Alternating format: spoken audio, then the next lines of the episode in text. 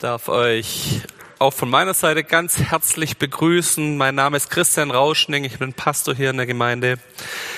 Wir sind am Ende unserer Predigtserie über den Jesus-Lebensstil. Wir haben drüber uns Gedanken gemacht, warum Hektik unser größter Feind ist für unser geistliches Leben. Wir haben da ein Zitat von John Ortberg, das uns begleitet hat durch diese Predigtserie. Die größte Gefahr für unseren Glauben heutzutage ist nicht, dass wir ihn verlieren, sondern dass wir so beschäftigt, abgelenkt und getrieben sind, dass wir uns mit einer mittelmäßigen Version davon zufrieden geben. Das ist das Zitat, was uns durch diese Wochen begleitet hat. Wir haben ganz spannende Rückmeldungen bekommen, auch zu der Predigtserie. Ganz viele haben gesagt, ja, so geht's mir gerade. Meine Seele fühlt sich getrieben, fühlt sich ständig in Hektik, ständig im Stress an. Und eine Sache wollte ich auch heute in der Predigt nochmal aufgreifen, weil mir das einige gesagt haben, die gesagt haben, ja, mein Alltag ist halt gerade so. Ich habe doch gar keine andere Möglichkeit, als gestresst zu sein. Ich habe halt einen Beruf mit 60 Stunden. Ich bin halt gerade in der Kleinkindphase. Ich habe gerade Eltern, die ich pflegen muss. Und ja, es stimmt, Hektik kann von außen kommen. Hektik kann und Stress kann von äußeren Faktoren abhängig sein. Aber das, was uns wirklich krank macht, was unsere Seele wirklich angreift, ist innerer Stress, ist eine innere Hektik, eine innere Getriebenheit. Ich habe euch zum Einstieg einen Vers aus 1. Petrus 2, Vers 11 und 12. Meine Lieben, ihr seid Fremde und Gäste in dieser Welt. Deshalb ermahne ich euch, gebt nicht den Begierden unserer menschlichen Natur nach, die euch von innen her verderben wollen. Führt ein vorbildliches Leben unter den Völkern. Es gibt Dinge in uns, es gibt Dinge in unseren Herzen, die uns von innen heraus verderben wollen. Und wenn du gerade in verschiedensten Phasen bist, wo du sagst, da ist äußerer Stress, dann fang doch mal an, diese inneren Treiber, von denen wir letzte Woche in der Predigt schon gesprochen haben, zu identifizieren. Was bringt dich denn dazu, dass du diesen 60-Stunden-Job machst? Hast du so eine große Not oder so eine große Sorge, dass du nicht gut versorgt bist? Dass du zu wenig Geld hast? Was stresst dich an deiner Familie, an dieser Kleinkindphase so? Versuchst du immer die perfekte Mutter zu sein? Muss das Haus immer geschleckt sein? Muss dein Kind immer am besten angezogen sein in den, im Kindergarten? Diese inneren Treiber, die was in uns auslösen, die sind die Punkte, die uns innerlich kaputt machen, die unsere Seele in den Stress versetzen und die uns abhalten, in unserem geistlichen Leben echte Tiefe zu bekommen, echten Tiefgang zu haben, Beziehung zu bauen. Ich höre von so vielen Stellen, dass wir so gestresst sind, dass wir Dinge bloß noch konsumieren können. Wir konsumieren eine Predigt, wir nehmen den Gottesdienst mit, wir hören uns noch ein Lobpreislied an. Aber wo sind die Phasen, wo meine Seele zur Ruhe kommt, wo Dinge wirklich verstoffwechselt werden, wie wir letzte Woche gesagt haben? Wo werden Dinge umgesetzt in unserem Leben? Wo passieren diese tiefen Jüngerschaftsprozesse, wo mein Charakter verändert wird, wo meine Seele gesund wird, wo mein Lebensstil sich auch an gesund wird, so dass ich ja eine gesunde Seele überhaupt haben kann. An den Stellen, da hat diese Predigtserie angesetzt und ich, wir wollen euch mit reinnehmen heute in ein letztes Ding, eine letzte Sache, einen letzten Schlüssel, wo wir lernen können, vielleicht gesünder zu leben. Wir hatten in den letzten drei Predigten schon Sachen die wir aus dem Lebensstil von Jesus uns abgeschaut haben. Jesus hat immer wieder diese einsamen Orte gesucht. Er hat sich immer wieder abgesetzt von seiner großen Jüngerschar, hat sich auf den Berg begeben, hat sich in die Stille, in die Einsamkeit begeben und hat dort zur Ruhe gefunden. Nicht jeder von uns hat die Möglichkeit, sich über mehrere Wochen und Monate abzusetzen. Jemand aus unserer Gemeinde ist gerade Fasten, Wandern zum Beispiel. Aber vielleicht findet ihr immer wieder in eurem Alltag Möglichkeiten, mal eine halbe Stunde, mal eine Stunde wirklich zur Ruhe zu kommen, runterzukommen, zu entspannen, in eine Tiefe reinzukommen, vor Gott wirklich Dinge zu bewegen und nicht bloß sich zu organisieren und sich zu stressen. Eine zweite Sache, über die wir geredet haben, war der Sabbat. Dieser Tag, ein Tag frei. Sechs Tage Arbeit, den siebten Tag nimm dir frei und genieß diesen Sabbat wirklich. Und nimm diesen Sabbat auch wirklich, dass Dinge ruhiger und leiser werden. Leg dein Handy mal weg an dem, an dem Tag. Mach's mal aus tu alle Push-Nachrichten wegdrücken. Guck, dass du wirklich dir auch einen Tag nimmst, wo auch der Sonntag nicht komplett durchgeplant ist von A bis Z und von, von morgens bis abends Termine und Begegnungen und alles, sondern guck, dass du auch wirklich Zeit hast und dass es Zeit ist, die du nicht wieder mit Fernseh oder mit was anderem füllst, sondern Zeit, wo dein Körper und deine Seele einfach zur Ruhe kommen kann. Vielleicht gehst du mal spazieren, vielleicht guckst du mal, dass du ein bisschen rauskommst. All das sind Punkte, die unsere Seele Ruhe bringen und die uns wirklich auch Stärke wieder bringen, die nächsten sechs Tage zu gestalten. Wir haben so viele Themen, die auf unsere Seele ein prasseln. Der Peter hat es heute Morgen schon erwähnt, dass viele von uns einfach auch mit diesem ganzen Thema, erst Pandemie, jetzt Krieg, wirklich unsere Seelen sind beeindruckt und sind ständig unter diesem Einfluss von negativen Nachrichten. Und ich glaube, wir müssen es lernen, immer wieder diese Ruhepunkte zu finden, wo unsere Seele runterkommen kann, wo mal alle Nachrichten weg sind und wo wir bei Gott Frieden finden können, den wir nur bei ihm kriegen.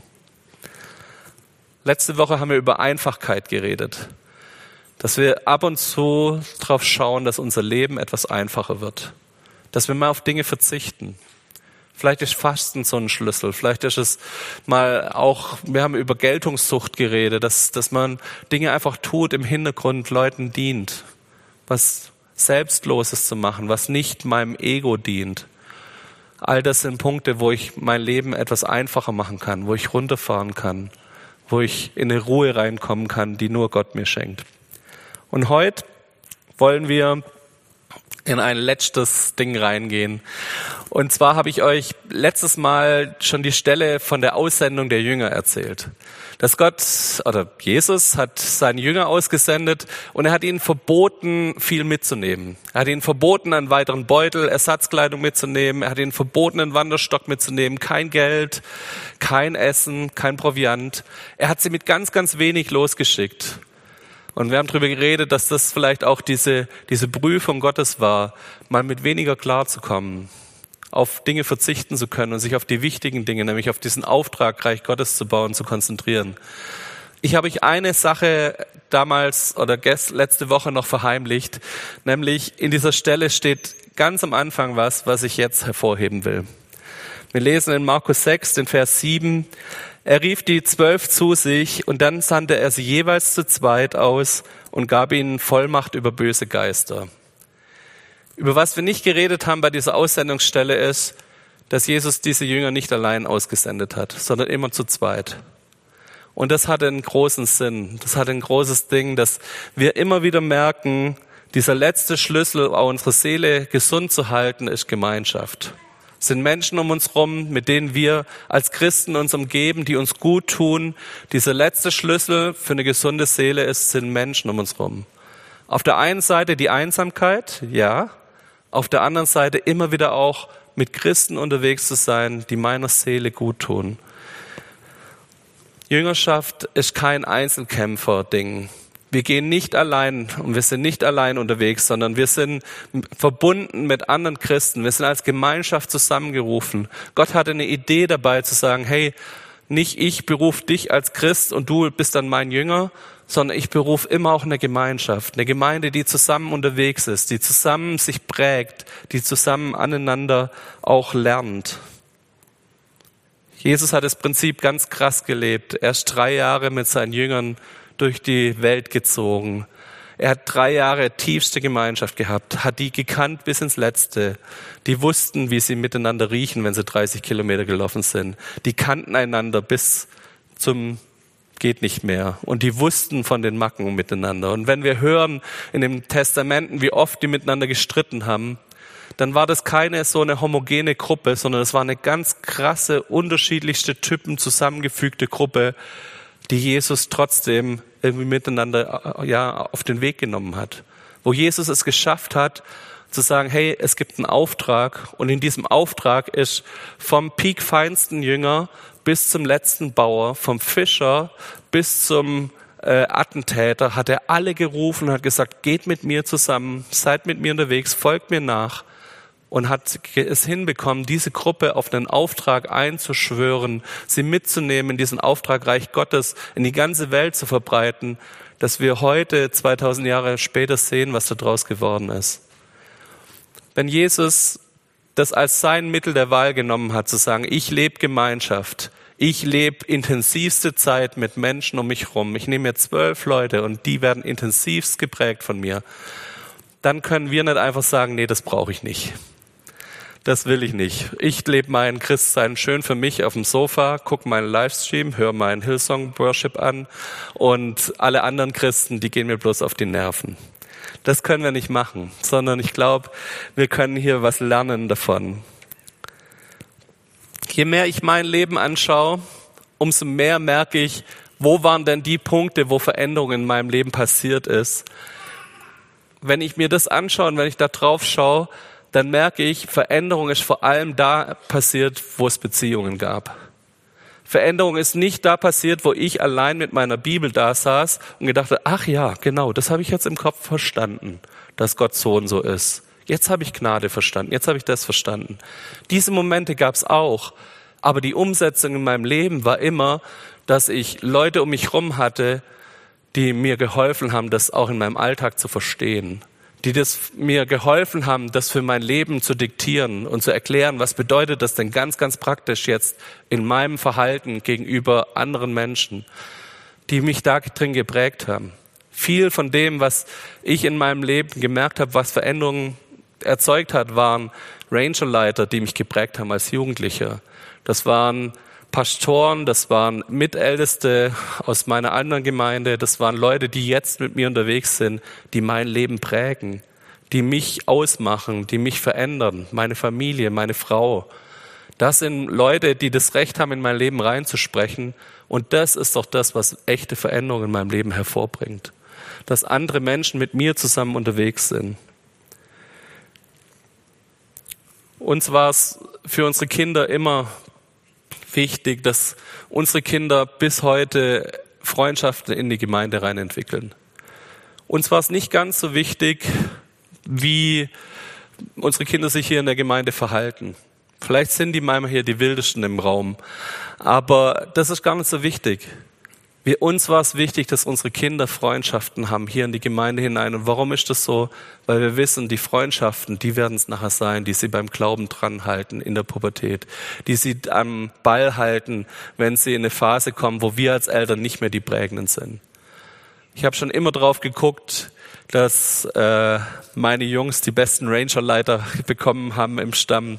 Ich habe schon immer drauf geguckt, dass wir Freundschaften in die Gemeinde hingeprägt haben und da auch wirklich geschaut haben, dass, dass da Kontakte da sind, auch wenn wir vielleicht ein paar Kilometer weg wohnen. Weil ich weiß, was das bedeutet. Und hey, wenn das für Kinder gilt, dann gilt es für dich als Erwachsener genauso. Wenn du dich aus der Gemeinde rausgezogen hast und keine Freundschaften mehr hier rein hast, wenn deine Freunde alles Leute sind, die nicht Christen sind, die nicht die gleichen Werte haben, die nicht das gleiche glauben, dann wirst du über kurz oder lang mit deinem Glauben ein Problem haben. Du brauchst auch zusätzlich diese christlichen Freunde. Ben hat mir erzählt, in der Jugend haben sie vor kurzem drüber gepredigt, du brauchst christliche Freunde, die vielleicht ein paar Schritte äh, weniger weit mit Gott sind wie du, denen du was geben kannst. Du brauchst Freunde auf Augenhöhe, mit denen du unterwegs sein kannst, die, die mit dir zusammen gerade in den gleichen Themen stehen. Und du brauchst Freunde, die vielleicht schon zwei Schritte weiter sind als du. Wo du sagst, hey, an denen kann ich sehen, guck mal, die haben und das Problem schon gelöst.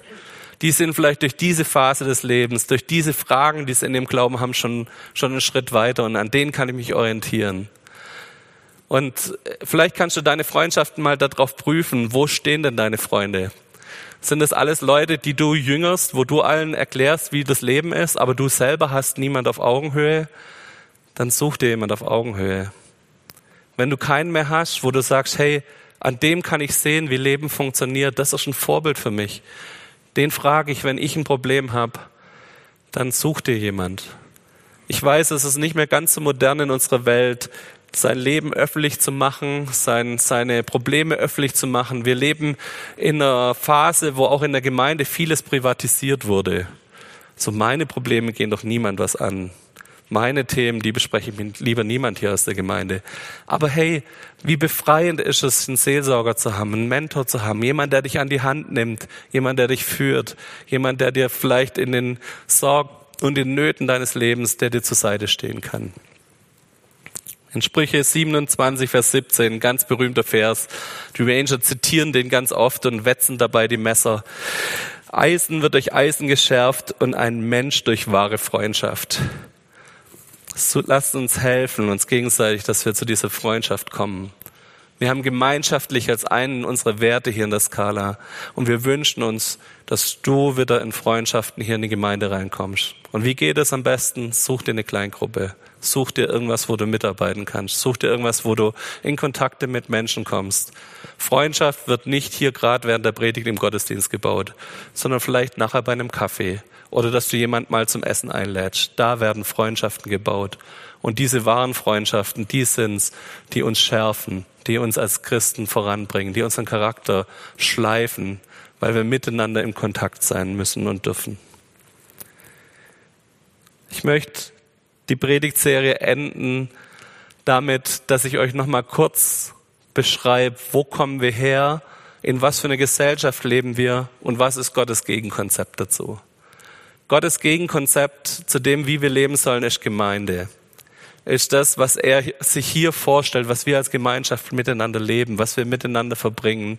Und wir merken immer wieder, dass unsere Welt heutzutage gegen dieses Konzept dagegen fährt. Ich möchte so drei Punkte, die vielleicht ein bisschen übertrieben sind, uns und ein bisschen das so, ja, also ich wollte es einfach ein bisschen überspitzen, damit es uns klarer wird. Ich wollte uns drei Punkte über Gemeinde nochmal mitgeben, so als Ende von der Predigtserie.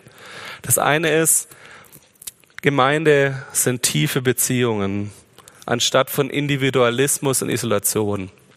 Ich weiß nicht, ob ihr das auch so erlebt, aber ich merke immer mehr, dass Leute in meinem nichtchristlichen Umfeld kaum noch Freunde haben. Dass dieses Freundschaft leben mit Menschen unterwegs zu sein und dann nicht bloß ja, solche Freundschaften zu haben, wo man vorher das Wohnzimmer aufräumen muss, bevor die kommen dürfen, weil man sonst einen schlechten Eindruck hinterlässt, sondern Freundschaften, wo Leute auch in die dreckige Wohnung dürfen. Freundschaften, wo ich auch mal die Hosen runterlassen kann und zeigen kann, guck mal, so bin ich, so geht's mir gerade. Ich merke immer mehr, dass das in unserer Gesellschaft immer mehr abnimmt, dass diese Beziehungsfähigkeit was ist, was uns fehlt. Gemeinde sollte das Gegenteil davon sein. Da soll es um tiefe Beziehungen gehen. Beziehungen, die an den Punkt kommen, dass wir füreinander da sind, füreinander kämpfen und uns gegenseitig ermutigen, Schritte miteinander zu gehen. Hebräer 10, 24 und 25. Und wir wollen uns umeinander kümmern und uns gegenseitig zur Liebe und zu guten Taten anspornen. Auch sollen wir unsere Gemeindeversammlung nicht verlassen, wie es manche sich zur Angewohnheit geworden ist Vielmehr sollen wir uns gegenseitig Mut machen und uns umso mehr, als ihr doch seht, dass der Tag nahe ist. Das ist unser Auftrag, uns gegenseitig Mut zu machen, uns anzuspornen zur gegenseitigen Liebe, zu ta guten Taten. Das ist das, wo wir dazu berufen sind und wo unser Auftrag ist, was wir als Gemeinde machen sollten. Lass uns da wieder hingehen. Und wenn du dich zurückgezogen hast, dann guck, wo können es wieder neu diese tiefen Beziehungen geben. Du musst nicht mit jedem hier können, aber vielleicht findest du zwei, drei Leute, wo du sagst, da kannst du anfangen, dein Herz zu öffnen. Da kannst du anfangen, dass Gott reinsprechen darf. Ein zweiter Punkt, darüber haben wir erst zwei Monate lang gepredigt. Gemeinde hat ein Konzept von Dienen anstatt von Unterhaltungs- und von Geltungssucht. Wer der Erste sein will, der soll allen dienen. Ich habe John F. Kennedy zitiert, frag nicht, was die Gemeinde für dich tun kann, sondern was du für die Gemeinde tun kannst. Ungefähr so hat er es gesagt.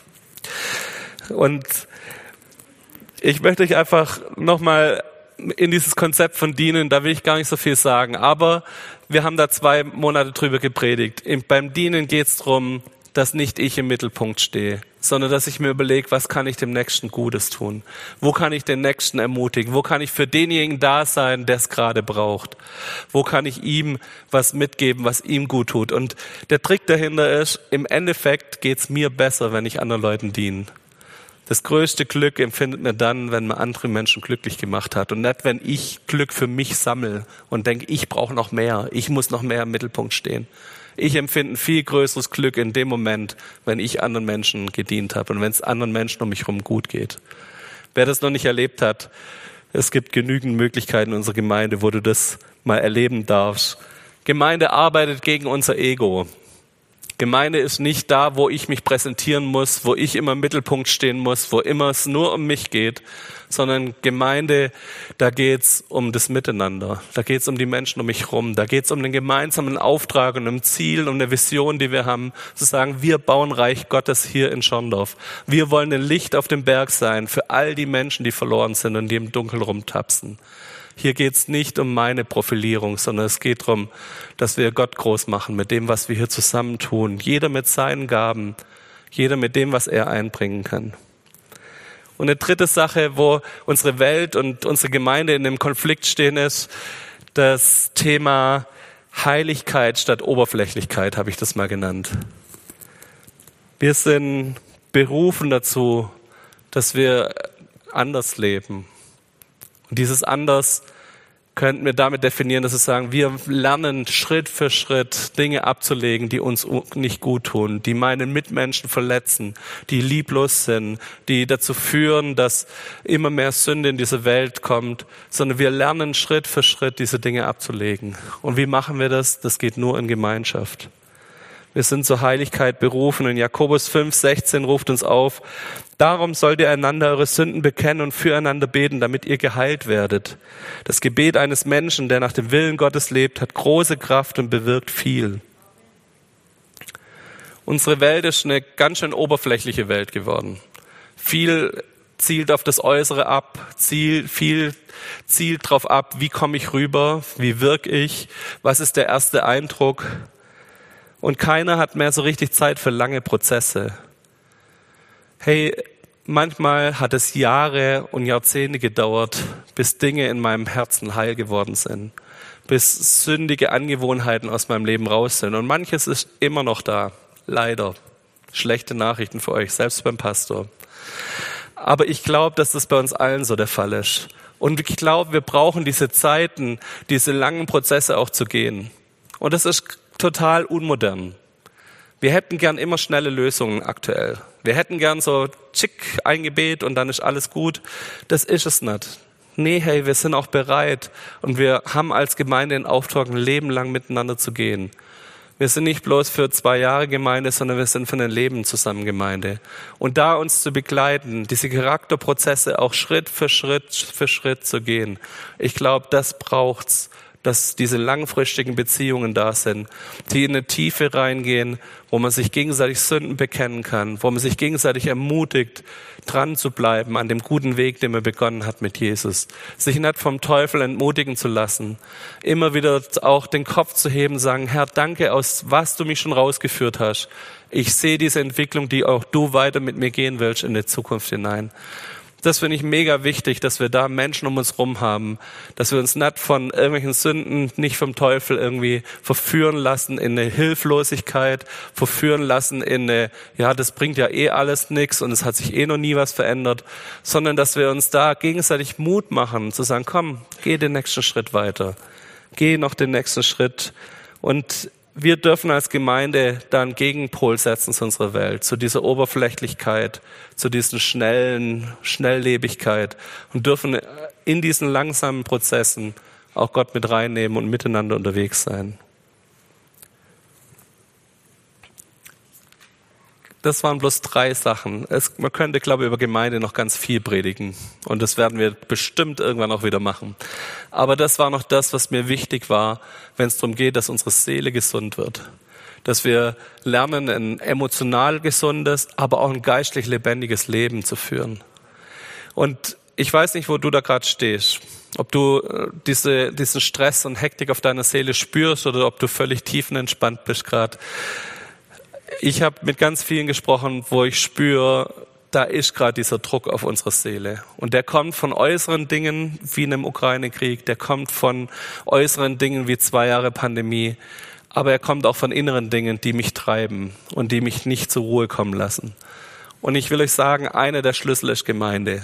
Einer der Schlüssel ist wahre Freundschaften. Nochmal, wahre Freundschaften sind das, was uns prägen als Menschen. Gute, tiefe Beziehungen. Tiefe Beziehungen, die auch in eine, in eine Tiefe reingehen dürfen, wo es um Heiligung geht, wo es um meine Sünden geht, wo es darum geht, mir, dass wir uns gegenseitig ermutigen und anspornen zu guten Taten und zur Liebe. Ich möchte euch Mut machen, dass wenn ihr spürt, gerade in dieser Situation, dass eure Seele gestresst ist, dass ihr euch Phasen nehmt, wo ihr einfach diese vier Sachen, die wir jetzt hatten, wir hatten die Einsamkeit, wir hatten den Sabbat, wir hatten das, dass wir unser Leben immer wieder vereinfachen und wir hatten die Gemeinde und Gemeinschaft. Diese vier Dinge sind es, die unsere Seele immer wieder gut tun können, die uns gesund machen können und die unser geistiges Leben eine neue Tiefe geben können, wo wir spüren, dass wir vielleicht zu den Leuten gehören, die in der Gefahr sind, dass unser geistiges Leben immer bloß an der Oberfläche bleibt und nie in eine Tiefe reinkommt, weil wir ständig abgelenkt sind, weil wir ständig getrieben sind, weil wir ständig auch, ja, nie die Zeit haben, wirklich in tiefe Prozesse reinzugehen.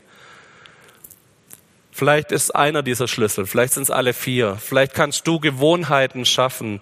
Nochmal, wir haben das genannt, das sind Disziplinen im Leben Jesu. Das sind keine Sachen, die man per Handauflegung bekommt, wo ich sage, ich spreche jetzt ein Gebet für euch und dann habt ihr das alles, dass ihr immer so einsame Orte aufsucht oder dass ihr immer wieder zur Ruhe kommt, immer wieder in eine Tiefe im Glauben kommt, sondern da geht's wirklich drum, dass ich Dinge integriere, Gewohnheiten schaffe in meinem Alltag, dass ich meinen Alltag, meinen Kalender ganz praktisch auf die äh, drauf überprüfe, habe ich diesen siebten Tag, wo ich zur Ruhe komme, dass ich ganz praktisch an mein Handy rangehe und sämtliche Push-Nachrichten abschalte und es nicht mehr zulasse, dass mein Handy mich die ganze Zeit treibt. Was es auch immer ist bei dir, wo du spürst, dass du da getrieben bist, dass du da jemand bist, der, dessen Seele nicht zur Ruhe kommt, werd da praktisch und fang an, ganz praktische Dinge da in deinem Leben umzusetzen. Ich möchte trotzdem, auch wenn ich weiß, dass es Gewohnheiten sind, ich möchte trotzdem für euch beten und euch dazu segnen, dass wir alle zusammen in eine Tiefe kommen mit unserer Seele. Liebes Lobpreisteam, kommt nach vorne und ihr allen anderen, die das möchten, steht bitte auf und ich möchte da Gottes Segen für uns bitten. Herr Jesus, du siehst, was unsere Seele so alles ja umtreibt. Du siehst die äußeren Umstände, die uns Stress und Hektik in unser Leben bringen. Du siehst aber auch diese inneren, ja, wie dein Wort sagt, die inneren Begierden, die uns immer wieder verderben wollen von innen her. Und Herr, egal was es ist, wir wollen die Dinge ja immer wieder neu auch aufgezeigt bekommen von dir, guter Heiliger Geist. Dass du uns zeigst, wo sind diese Treiber, die uns in Stress und Hektik halten. Dass du uns zeigst, wie wir vielleicht ganz praktisch unseren Alltag verändern können, um in eine tiefere Ruhe, eine Entspanntheit zu kommen. Herr, ich bete, dass du mit uns diese Prozesse gehst und dass wir wirklich uns diese Zeit dafür nehmen, bei dir zur Ruhe zu kommen Herr, ich danke dir, dass du uns versprochen hast, dass bei dir ein tieferer Friede ist, als die Welt ihn jemals gekannt hatte. Und wir beten, dass dieser Friede über dieser Gemeinde liegt, dass nichts uns diesen Frieden miteinander rauben darf und dass Menschen in dieser Gemeinschaft, in dem Miteinander zur Ruhe kommen können, in den Frieden hineinkommen können, dass sie hier Empfangende sein können, die, die in eine tiefe Beziehung auch mit anderen Menschen kommen, die ihnen helfen, die ihnen zur Hand gehen. Herr, da wo wir uns abgekapselt haben, da wo wir uns vielleicht von Gemeinschaft abgeschnitten haben, da bitte ich dich, dass du unsere Herzen wieder neu zueinander führst, dass wir wirklich uns gegenseitig zur Liebe anspornen und dass wir gegen, in einer gegenseitigen Rücksichtnahme miteinander unterwegs sind. Danke, Jesus, dass du unsere Herzen verändern kannst und dass du mit uns Prozesse gehen willst. Und ich bitte dich, dass du mit jedem Einzelnen an dem Punkt, wo du bist, dass du mit ihm Schritte und Wege gehst zu einer Gesundung, zu einer Heilung, zu einer Wiederherstellung, Herr. Ich danke dir, dass du das machen kannst und dass du es machen wirst. In deinem Namen. Amen.